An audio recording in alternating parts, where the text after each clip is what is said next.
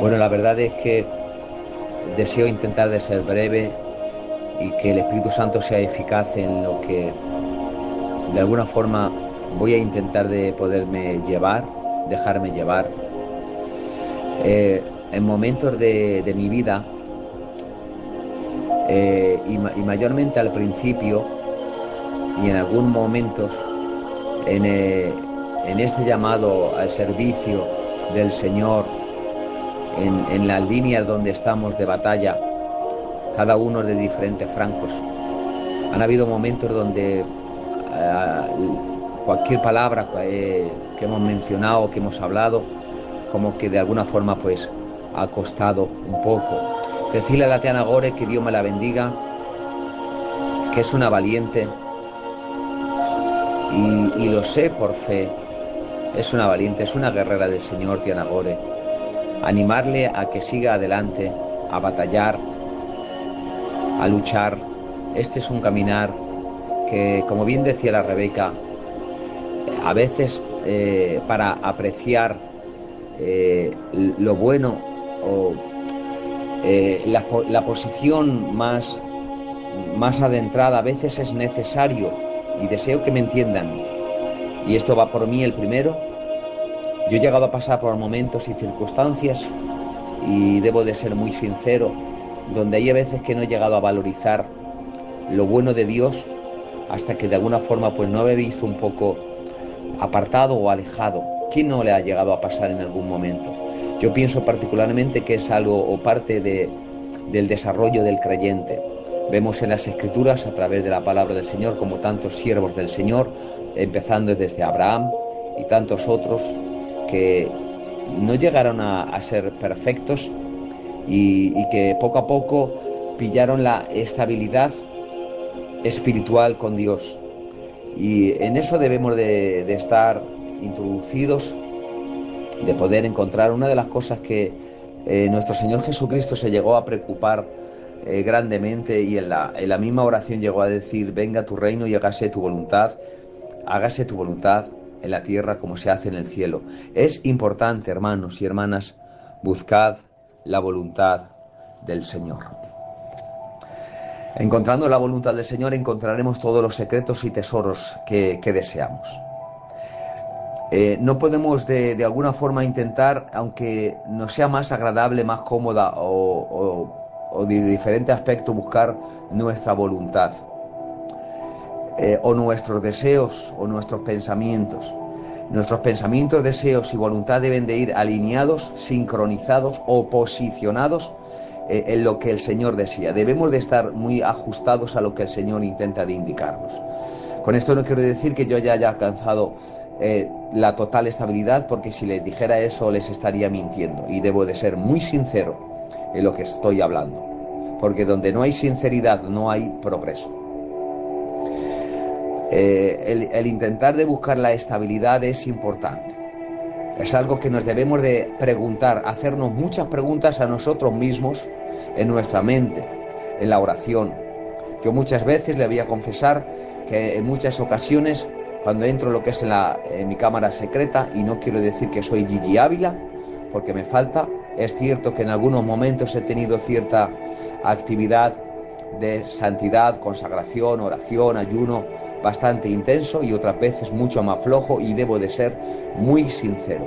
Pero a lo largo de, de, mi poco conocimiento en la presencia del Señor, porque nuestro Dios es insondable y todo lo que nosotros podamos saber, los grandes monstruos que podamos conocer de la palabra del Señor que nos ministran o predican, solamente, como suelen decir en algunos momentos, solamente saben una gota del océano del conocimiento y de, la, y de la persona de nuestro Dios y de los asuntos de papá.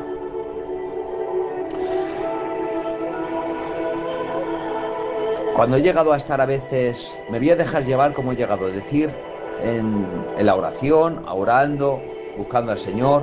Es cierto de que al principio a veces no se encuentra eh, esa parte que se necesita, pero con el, con el pasar de los tiempos he podido comprobar algo que posible pueda ayudarnos. Eh, que nunca he llegado a tener prisa. En alguna ocasión lo he, podido compartir Nunca he tenido prisa. Nunca hay que tener prisa, aunque se esté 20 minutos orando al Señor, media hora, un cuarto de hora, el tiempo que se esté en la presencia del Señor, que se esté de una forma quieta. Yo muchas veces me pongo esta clase de fondos musicales, me relajo, me pongo en la presencia del Señor, como imagino que todos, y me dejo llevar, le adoro al Señor, no tengo prisas, nada más que me incorporo en la presencia a adorarle al Señor, ya estoy sintiendo la administración del Espíritu Santo y donde me relajo, donde me conforta y donde es algo esencial y vital. No debe de haber prisas. En la oración no debe de haber prisas. El Señor desea que nuestra mente, nuestro corazón y todo nuestro ser esté posicionado. Debemos de relajarnos en su presencia. Presten atención y disculpen que no se me voy a dejar llevar y llámenme loco, pero me dirijo por la fe. Gloria a tu nombre, Señor.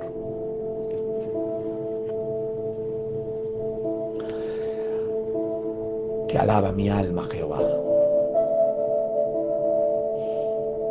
Hermoso eres Jesús.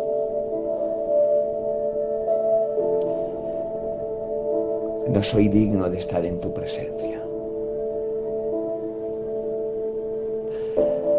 Te ruego que ministres mi alma.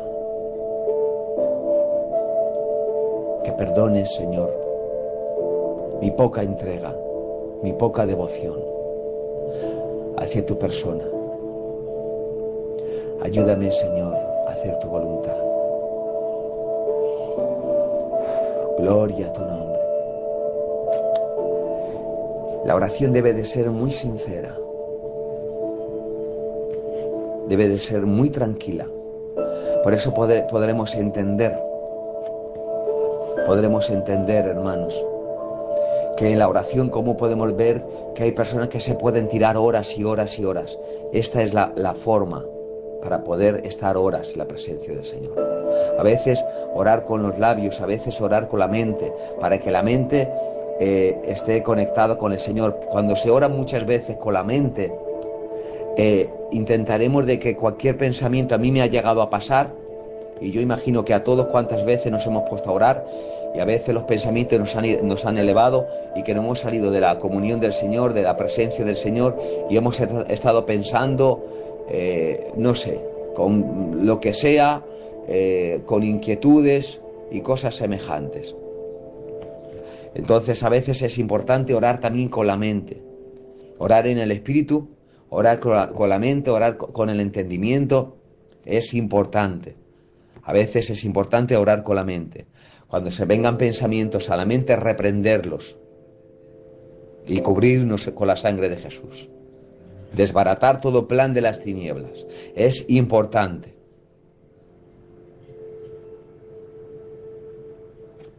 Satanás donde ataca mucho es a la mente. la estabilidad se, lleva se llega a lograr por medio de la mente. La mente va conectada con los sentidos, con los, con los pensamientos, ojos, o sea, vista, dicho de otra forma, oídos, lo que escuchamos, lo que hablamos, lo que sentimos, lo que pensamos, todo va conectado, son con varas conexivas. Es importante en la oración relajarnos, machacar, para, lograr la estabilidad, eh, los grandes hombres del Señor o las personas que deseamos cada vez más estabilidad, todo eso es progresivo. No es de la noche a la mañana, de una oración o cosas semejantes. Es algo que debe de salir de nuestro ser, de lo más profundo de nuestras entrañas. Para lograr eso. Y luchar y llorar y gemir y decirle, Señor, perdóname, ayúdame, dame fuerzas, quiero hacer tu voluntad, machacar. La carne va a estar siempre en contra de lo que nuestro Espíritu Santo desea, hermanos y hermanas. Oh, gloria a tu nombre, Señor. Debemos de, tenemos varios enemigos y el peor enemigo que tenemos no es Satanás, que Jehová Dios lo reprenda, somos nosotros mismos.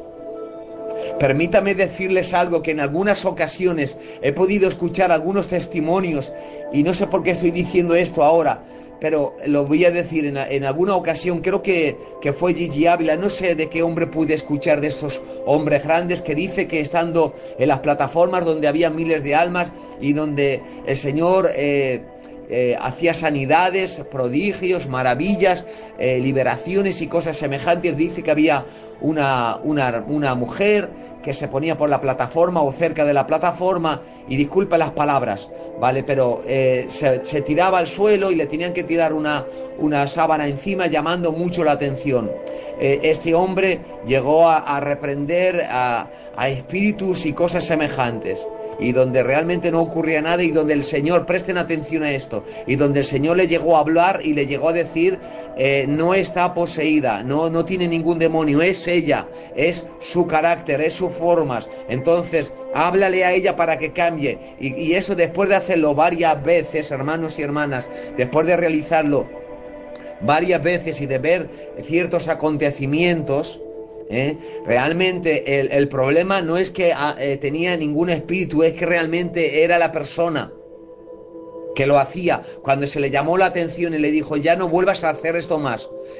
creo que fue Gigi Ávila, no recuerdo bien, le llegó a decir, ya no vuelvas a hacer esto más. No quiero que hagas esto más. No quiero que, que, que, que hagas cierta atención.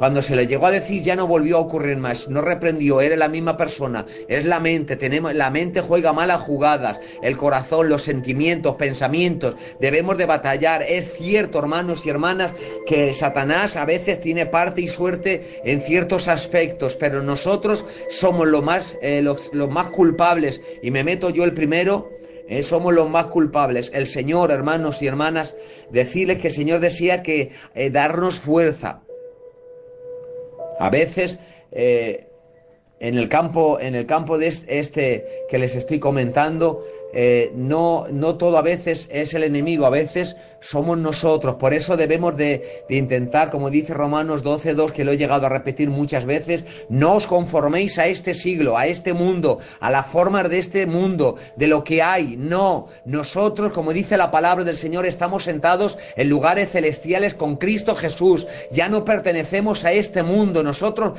pertenecemos, hermanos y hermanas, al reino de la luz al reino de Dios, ya no vi, aunque estamos viviendo aquí, no pertenecemos a él.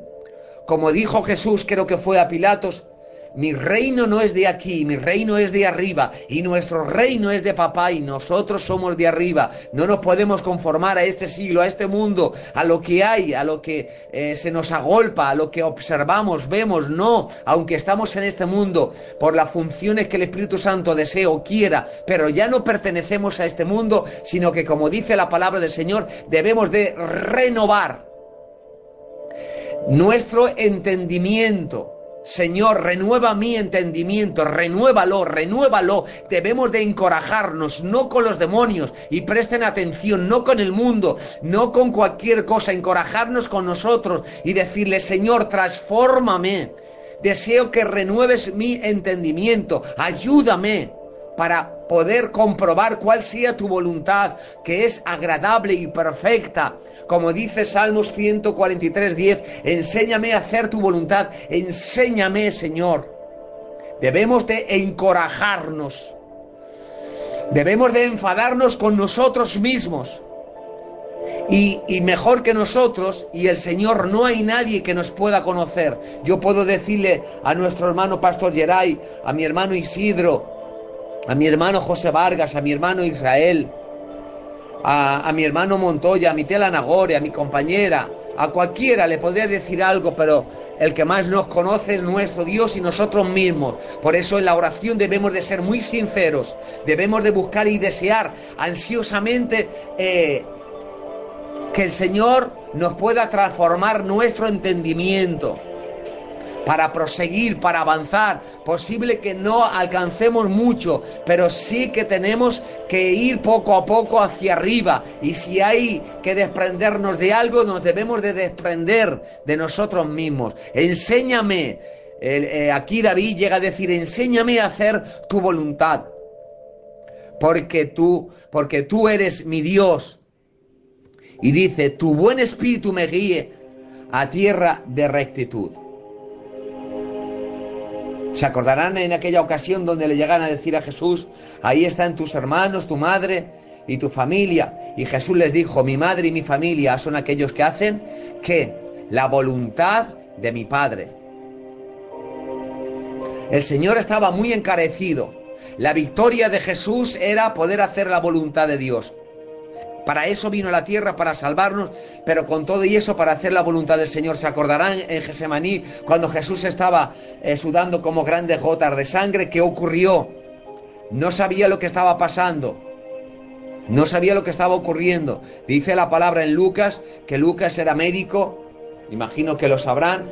Eh, es el único que desde mi punto de vista especifica que, que él eh, de su cuerpo sudaba como grandes gotas de sangre según eh, eh, científicamente o, las personas que entienden de la medicina, cuando una persona suda como grandes gotas de sangre es que el vaso sanguíneo se ha reventado y por eso suda. Y, realmente cuando dice la palabra agonizar, la palabra agonizar es que estaba próximo a la muerte. Él no entendiendo lo que ocurría, presten atención, sabiendo que él tenía que ir a la cruz, porque si no había cruz y resurrección, no había salvación para nosotros. Por lo tanto, aquí desconocemos un poco este pasaje y algunos eh, se inclinan hacia algunas vertientes. Y, yo soy de los que pienso que Jesús, estando ahí, su vida se, se, estaba desmoronando, no entendiendo porque aunque él, él, era Dios, no llegó a actuar con el atributo de la omnipotencia, no llegó a, a, actuar con el atributo de la omnisciencia, ni el atributo eh, de la omnipresencia. Él era Dios en totalidad, pero no actuó. El único atributo con el cual Dios actuó en la tierra fue el de perdonar los pecados. Nadie puede perdonar los pecados nada más que Dios. Por eso le llegó a decir a aquel paralítico que se acordarán, para que sepáis que el Hijo del Hombre tiene potestad aquí en la tierra para perdonar los pecados, le dijo al paralítico, toma tu lecho y vete a tu casa le perdonó los pecados. El único que puede perdonar los pecados se llama Él. Ese es el único atributo con el cual nuestro Señor Jesucristo actuó aquí en la tierra. Bien, ahora aquí en Gesemaní se presenta con una situación muy difícil. Él estaba, él tenía que vencer a todos los enemigos que nosotros teníamos, pero como hombre, no como Dios. Amén. Él tenía que vencerlo como hombre. La palabra dice, por cuando los hombres participaron de carne y sangre, Él tuvo que participar de lo mismo para destruir todos los enemigos que nosotros teníamos. En primer lugar, el pecado, aplacar la justicia de Dios para que nosotros tuviésemos acceso al cielo. Él, él, es el camino, la verdad, es el camino. No había otro camino y Él es el camino, la verdad y la vida. Bien, vamos a centralizarnos aquí para no desviarnos. Permítame decirles que cuando estaba Jesús ahí, y dice Lucas que, que su sudor era como grandes gotas de sangre. Dice que él le ruega al Padre, le dice, Señor, pasa de mí esta copa. La palabra copa significa desde mi punto de vista juicio o acontecimiento trágico, fatal, malo, lo estaba pasando mal, pasa de mí este momento. Vamos a intentar desglosar esto. Pasa de mí este, eh, esta copa, este cáliz, eh, este momento trágico. No sé lo que está pasando, Padre, pero si acordamos antes de la fundación del mundo que yo tendría que venir, yo no puedo actuar con la omnisciencia para saber lo que está pasando, porque si actúo con la omnisciencia, realmente la, la redención no se va a poder efectuar porque voy a actuar como Dios. Quiero intentar de amplificarlo esto un poco desde mi punto de vista, que lo que es lo que yo veo Señor, yo pienso eh, que, yo, yo, tengo que ir a la cruz, tengo que morir. Eso es lo que, lo que planificamos. Y me veo que, estoy muriéndome aquí. No lo entiendo. Mi, cuerpo está saliendo eh, sangre y agua de mi cuerpo. Me estoy viendo morir, me estoy, estoy agonizando. Y él seguía, Señor, pasa de mí esta copa. Pero presten atención. Dice, pero no se haga mi voluntad. Ay Padre, te alaba mi alma. Aún sabiendo, presten atención. Aquí vemos como dice la palabra, creo que es en, en, Hebreos donde dice la palabra del Señor, que Él fue el siervo obediente al máximo. No hubo más, más obediencia que nuestro Señor Jesucristo a Dios Padre. Que aún aún sabiendo que el destino era de, de, ir a la cruz, se sometió a él. Señor, pasa de mí esta copa que si no voy a la cruz, para que lo podamos entender, si no voy a la cruz, No hay salvación para ellos. Pero Señor, aunque yo no lo entienda, se dan cuenta. A veces no podremos entender muchas cosas. Hay a veces que el Señor permite que no entendamos muchas cosas para que nos sometamos a su voluntad. Y después de un tiempo podremos ver aquí cuando Él se somete y le dice, Señor, pasa de mí esta copa. Lo estoy pasando mal, como en muchos de nosotros podamos pasar situaciones mal. ¿Quién no las ha pasado o las podemos estar pasando, verdad? Pero tenemos que decir, Señor, si haga tu voluntad, Padre. No lo entiendo, Jehová. No lo comprendo, pero si haga tu voluntad. Se dan cuenta que la palabra voluntad está muy plasmado desde el principio hasta el final. Si haga la voluntad del Señor. La voluntad del Señor es mejor que nuestra voluntad. Es mejor que nuestros pensamientos. Es mejor que nuestro raciocinio. Es mejor que todo lo que nosotros hayamos podido aprender en esta vida. Su voluntad. ¿Y qué pasó? Que bajó un ángel del cielo y lo fortaleció. ¿Se dan cuenta? O sea, el mismo Cristo nos enseña que debemos de hacer su voluntad. Hay momentos que es cierto que a veces de alguna forma el pasado nos llama, pero permítame decirles una frase que suelo utilizar de vez en cuando, si el pasado nos llama, no le prestemos atención ni oído ni nos giremos hacia atrás como la mujer de Lot, porque realmente no tiene nada nuevo que contarnos. El pasado hay que olvidarlo y si nuestro Dios santo y poderoso lo olvida, nosotros lo tenemos que olvidar. Debemos de apartarlo, porque el pasado no, si nos enfocamos mucho en el pasado, no prosperaremos en el futuro o en este presente hacia un futuro de gloria. No nos debemos de estancar en el pasado. Lo que éramos o lo que hemos llegado a hacer no nos define lo que vamos a, lo que somos o lo que vamos a hacer. Nuestro Dios es un Dios de futuro, no es un Dios de pasado. Amén. Nuestro Dios es un Dios que desea olvidar todo todo lo malo nuestro, todo lo que yo he llegado a realizar malo. Y cada uno. Porque ¿quién no ha tenido un pasado un poco trágico? Yo creo que todos y aquí no hay nadie que, que se libre. Todos pasados difíciles. Pero no es el tiempo de mirar al pasado, sino de mirar en este presente y lo que el Señor desea hacer con nosotros. Permítame decirles algo, que viene un avivamiento y lo creo rotundamente y lo hemos anunciado y lo hemos dicho. Amén, Dios te bendiga, Geray. De modo que si alguno está en Cristo, nueva criatura es. Las cosas viejas pasaron, y aquí todas son hechas nuevas. Gloria al Señor. Aleluya. Vamos a apropiarnos esta palabra, este versículo. Dios te bendiga grandemente. Siervo del Señor Geray, gloria al Señor. Amén. Hermanos, es el tiempo, es el momento de seguir avanzando, de buscar la voluntad eh, eh, en esta etapa una de las cosas que el Señor me está enfocando, y disculpen, que es eh, intentar de no hablar a la mente, sino hablar al corazón. En alguna ocasión he podido ver que hay hermanos y siervos del Señor y yo ahí ni entro ni salgo, porque a mí Dios no me llamó para juzgar. El único que hay juez y justo y bueno, ese es Dios. Nadie puede juzgar. A, nosotros nadie, eh, el Señor no nos puso como jueces. El único juez que hay justo y verdadero es Él. Dijo Jesús, eh, mi juicio es justo porque busco mi voluntad. Él, he podía juzgar y sin embargo no juzgó, amén, sino que perdonó. Los juicios debemos de dejárselo al Señor. Él es el único que puede realizar. Y nuestro Dios siempre es misericordioso. Dice que Él es bueno, siempre nuestro Dios es bueno. Y para siempre es su misericordia.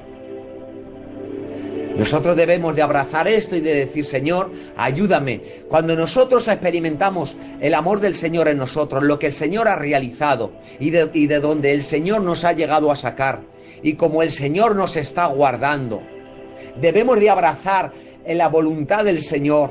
Oh, te alaba mi alma, mi Espíritu Santo. Y decirle, Señor, has hecho mucho por mí. Has muerto la cruz del Calvario por mí. Has llegado a padecer tanto por mí. ¿Cómo no abrazar tu voluntad? Es cierto que posible no podamos llegar como Gigi Ávila, como Moisés o como estos grandes hombres que son referencia para todos nosotros. Pero sí que es verdad que tenemos que ir escalando, que debemos de ir esforzándonos, hermanos. Y yo, el primero, más que nadie, y no lo digo, créanme de corazón, que yo ansío de seguir las pisadas del Señor, de crecer, de agradarle. Permítame decirles que el Señor está padeciendo mucho con la, con la humanidad. Hay muchas desgracias, hay mucho mal en la tierra. El Señor se preocupa porque ama, Dios es amor. Y alegremos los hijos e hijas del Señor el corazón de papá y le digamos, Señor, no tenemos mucho, pero Señor, lo que tengo te doy, tengo estas dos tramas te las entrego, Señor. No puedo ser como Gigi Ávila, no puedo ser como este, no puedo ser como la otra, pero Señor, lo poquito que tengo, al Señor le basta lo poquito que tengamos, con el corazón lleno de, de, gratitud al Señor, que lo mucho es lo que desea el Señor, en el nombre de Jesús. Amén, gloria al Señor. No puedo yo hacer nada por mí mismo según oigo Así juzgo, gloria al Señor. Y mi juicio es justo porque no busco mi voluntad, sino la voluntad del que me envió. Dios te bendiga grandemente, Geray, gloria al Señor. Amén. O sea que así es y es cierto. Bien, voy a intentar de cortar. Llevo 27 minutos. decirles, hermanos y hermanas, vamos a avanzar. En la oración nada de prisas. No importa a veces que estemos mucho rato o poco rato, pidámosle al Señor. Acuérdense y, les hago referencia de esto para que tengan constancia. Y esto lo dijo nuestro Señor Jesucristo, nuestro Rey, nuestro Señor, nuestro Redentor nuestro dueño, el que nos ha comprado. Él es nuestro dueño, dígalo ahí en su hogar. Él es mi dueño, quien me ha comprado, quien me ha redimido con su sangre, muriendo en la cruz del Calvario. Cuando nosotros anunciamos y decimos esto, estamos eh, proclamando victoria en nuestras vidas. No hace falta que lo digan por el escritorio, solamente en sus hogares. Tú eres mi dueño, tú me compraste, solo a ti te pertenezco, no pertenezco ni a mi carne, no me pertenezco ni a mí mismo. ¿Se dan cuenta? Es que no nos pertenecemos, hermanos y hermanas, a nosotros mismos. El que compra algo, usted va a un, a un, sitio y compra algo y ¿qué hace? Lo compra y es suyo. Ya no le pueden decir a usted, oiga, eh, deme esto que voy a intentar. No, no, es suyo porque lo ha comprado y a nosotros nos ha pagado papá. Y el precio que ha costado a nuestro Jesús ha sido un precio tremendo, que nadie podía pagarlo, de mucho sufrimiento, de, de mucho dolor. Hasta el Padre le abandonó en la cruz. Se acordarán cuando estaba nuestro Señor Jesucristo y llegó a decirle, Señor, Dios mío, Dios mío, ¿por qué me has abandonado? Le abandonó Dios Padre. Le abandonó porque cargaba con todo el pecado y todas las culpas nuestras. ¿Cómo no abrazar y de decirle, Señor, se haga tu voluntad en mi vida? Deseo hacerla. Deseo esforzarme. Así, eh, con coraje. Vamos a encorajarnos. Yo no me puedo encorajar con mi hermano Geray, el, eh, con, mi hermana Rebeca, con mi hermano Isidro, con mi compañera, con mi hermano José Vargas, con cualquier siervo del Señor. No, con quien me tengo que enfadar es conmigo mismo. Gloria a tu nombre, Jehová. Me debo de enfadar conmigo mismo, hermanos. Tenemos que vivir enfadados con nosotros mismos. Dice la Biblia, no os conforméis, no debemos de ser conformistas con, con cualquier cosa y, y, hacer el culto, que está bien todo esto, pero no, debemos de machacar nuestro cuerpo, debemos de machacar nuestra mente. Debemos de llevar todo un pensamiento cautivo a la obediencia de Dios, rompiendo todo esquema que Satanás quiera verter, que la carne se quiera levantar en el nombre de Jesucristo. No, debemos de ser valientes. El Señor nos ha dado la victoria. Pero hay a veces que, como dice el Señor, quitar la piedra y veréis la gloria de Dios.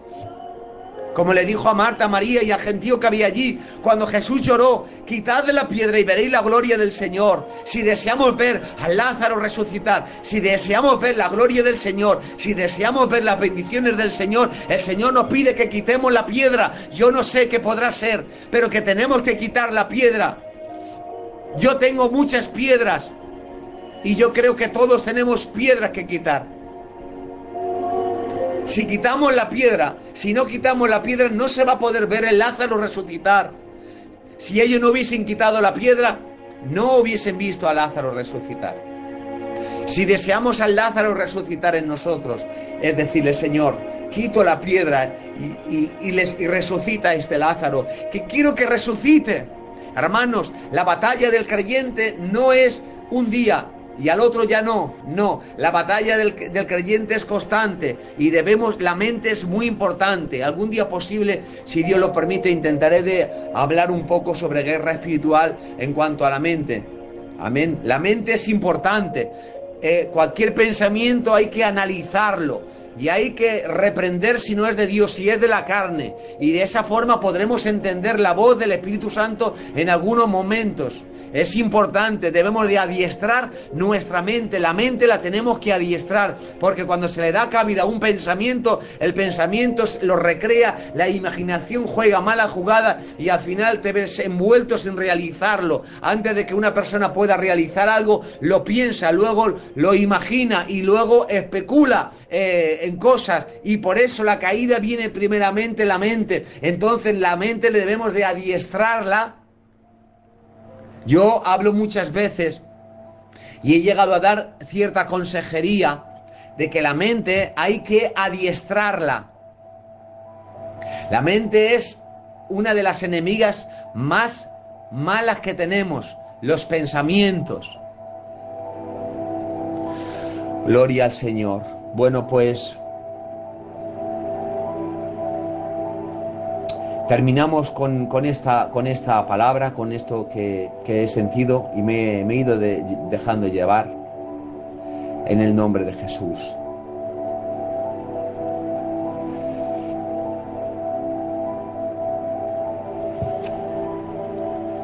Suelo decir algunas veces una frase, enamórate del proceso. Enamórate del proceso.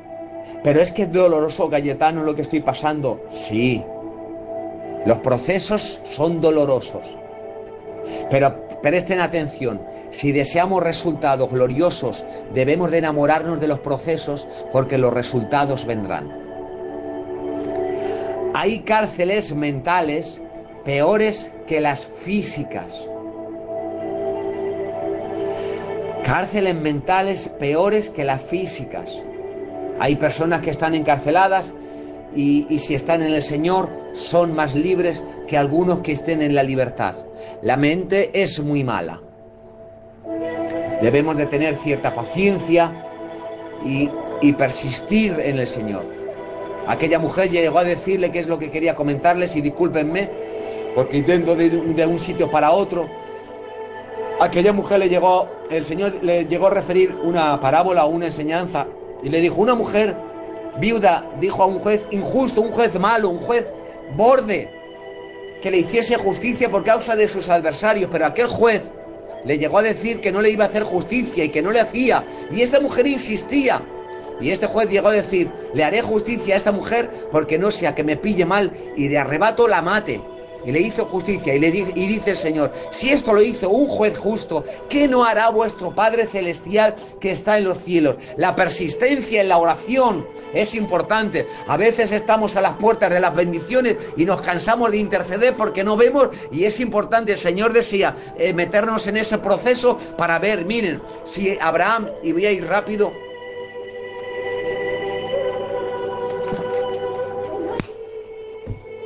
Y voy a ir rápido, hermano, disculpen. Miren, con esto voy a intentar determinar. Abraham empieza a interceder cuando le aparece por Sodoma y Gomorra, se acordarán todos, que empieza a interceder al principio sobre 50, Señor, y si hubiesen 50, los destruirías. Y dijo Dios, por amor a los 50, Abraham, no lo voy a destruir. Señor, y si hubiesen 40, por amor a los 40, eh, no, no los voy a destruir, Abraham. Y si hubiesen 30, pues por amor a los 30. Y así hasta que llega a 10 y dice, Señor, perdóname y discúlpame. Pero ¿y si hubiesen 10? Él pensaba que podrían haber 10 y resulta de que se para ahí y ya no sigue intercediendo, por lo tanto no habían diez personas por las cuales el Señor no fuese a destruir, porque solamente estaba Lot, su mujer y sus hijas, si mal no recuerdo. O sea que no sé si llegaran, llegaban a cinco. Si hubiese seguido intercediendo, se dan cuenta, si él hubiese seguido intercediendo, ustedes piensan que si el Señor le llega a decir, por amor a los diez, perdonaré Sodoma y Gomorra. Si él llega a decir, Señor, ¿y si hubiesen cinco? ¿Destruiría Sodoma y Gomorra? Y Dios le hubiese dicho, por amor a los cinco no la destruiré. No la voy a destruir. Pero se cansó de interceder. No nos cansemos de interceder y de golpear porque a veces estamos a las puertas de las bendiciones y de las cosas esperadas de parte del Señor para nuestras vidas, de parte del Señor, no nuestra voluntad, no nuestros deseos, no nuestros pensamientos, no. Lo que Dios desea es lo mejor que quiere o lo que nosotros podemos pensar. A veces yo puedo pensar, Señor, pues mira, pues eh, si me dieses esto, o me dieses aquello, o mira lo otro, bien, no está mal. El Señor nunca nos va a dar cosas que nos puedan perjudicar, pero que estemos sincronizados y digámosle, Señor, que se haga tu voluntad, que se haga tu voluntad. Y sigamos insistiendo, sigamos golpeando nuestra mente, sigamos golpeando nuestra, eh, nuestro cuerpo y poniéndolo en servidumbre, humillándolo. Dice la palabra, humillaos bajo la mano poderosa del Señor y el Señor os exaltará cuando fuere tiempo. Amén. O sea, la humillación es importante en nosotros. no le pidamos al Señor de ser, de ser humildes. No. No es aconsejable. Dice humillaos, es importante. Nos debemos de humillar y que el Señor actúe. Estoy hablando de un sitio para otro, ¿vale? Pero pienso que, que el Señor nos ha dado ciertas indicaciones para intentar de abrir los ojos, que es lo que pienso que el Espíritu Santo desea abrirnos los ojos, a mí el primero, para que podamos contemplar un poco más. Debemos de ser hombres y mujeres de visión. Vamos a enamorarnos de las cosas del Señor porque los resultados van a venir sí o sí. Los resultados de Dios. Créalo en el nombre de Jesús. Amén. Dios le bendiga grandemente y espero por la fe que nuestro Espíritu Santo, por medio de esta alma, mi persona imperfecta que necesito más que nadie, les haya podido hacer bien.